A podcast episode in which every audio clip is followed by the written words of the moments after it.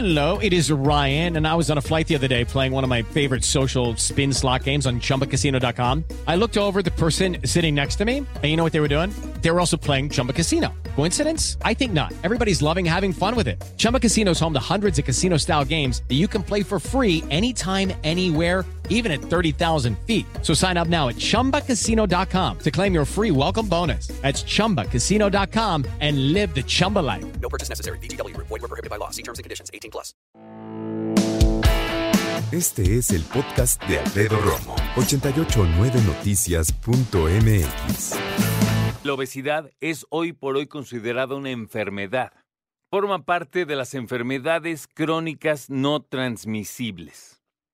O sea, yo no voy caminando con mi obesidad y de repente le toco a alguien y de repente mañana amanece gordo. Pues no.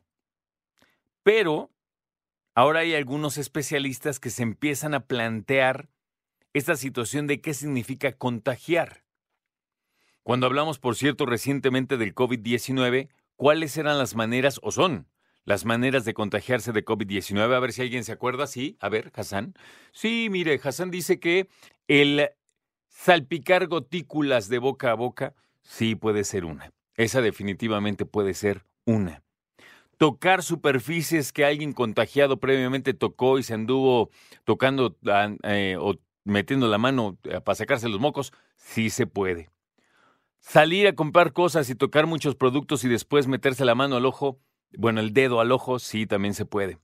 Pero déjame decirte que cuando replanteamos el concepto de contagio o de contagioso, entonces la cosa cambia. Hay especialistas mexicanos que dicen que sí se puede contraer la obesidad. Te explico.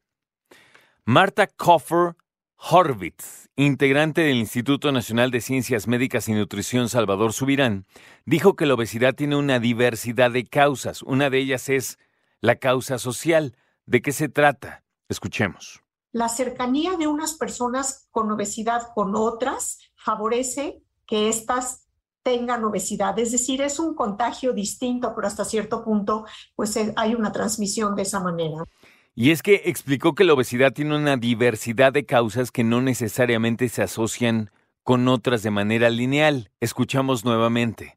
Que la genética es como si cargara una pistola, pero para que ésta se detone, es decir, para que la, la pistola dispare, se requiere del medio ambiente que apriete el gatillo. Mira, esa sí suena interesante. Durante el seminario permanente sobre pandemias y su impacto en la alimentación sostenible, la experta dice que es una enfermedad, y me refiero a la obesidad, socialmente contagiosa, por lo que el entorno la puede favorecer. Incluso, para el director del Centro de Investigación en Nutrición y Salud del Instituto Nacional de Salud Pública, Simón Barquera Cervera, dice que habrá, habría elementos externos que a toda costa buscan hacerte caer en la obesidad. ¡Wow! Escuchamos. Hay muchas oportunidades de muchos grupos de interés de eh, determinar, de fortalecer conductas o, eh, o de, eh, digamos, hacernos perder ciertos tipos de costumbres a nivel poblacional que eran buenas. Exactamente. ¿Qué factores, preguntamos, qué factores contribuyen a ganar peso? La maestra Coffer explicó que existen algunos factores que contribuyen a ganar peso, como cuáles. A lo mejor porque tienes el metabolismo lento. Se debe a que conforme avanza la edad el metabolismo va disminuyendo, ya no puedes comerte como que 20 tacos en la noche y el otro así, así como, como sin nada. No. Otro puede ser el incremento del consumo de alimentos y aquí tiene que ver el ambiente. Porque afecta que hay personas que no tienen conocimiento en cuanto a las opciones saludables de comida para incorporar en su dieta diaria. No tienen sueño reparador, por ejemplo, no duermen bien, comen en exceso. Esto puede ser también por cuestiones psicológicas como cuál, como la ansiedad. Incluso el consumo de algunos medicamentos que también son en exceso y que además no tienen prescrito. ¿eh? Reducción en la actividad física. Se puede presentar por limitaciones físicas, fatiga crónica, afecciones cardiorrespiratorias y dolores musculares, entre algunos otros. Yo no sé si algo de esto te está sonando en la mente como algo que estás atravesando. A mí sí. Lo alarmante es que con la obesidad dice es que este padecimiento origina otros. Con la obesidad viene la diabetes, vienen padecimientos del corazón. Hay otras consecuencias también, ¿eh?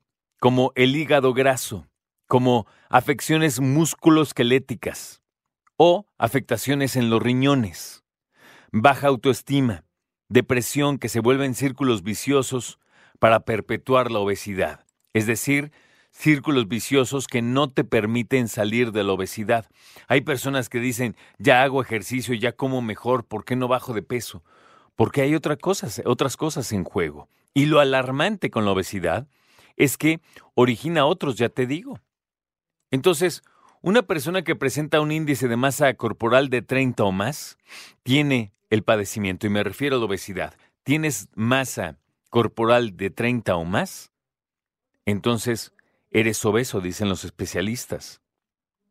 Dicen que una justificación para no tender la obesidad es que hay personas que carecen de comorbilidades, no tienen ninguna otra enfermedad. Sí, pero también habrá que ver, uno, ¿qué edad tienen? Porque si son jóvenes, pues el cuerpo aguanta más. Pero otro, ¿cuándo fue la última vez que se revisaron? Que ese es todavía más importante, ¿no? A cuidar nuestro cuerpo. A veces se nos olvida que es el único que tenemos. Y hay que amarlo. Y para amarlo, también hay que cuidarlo. Escucha a Alfredo Romo donde quieras.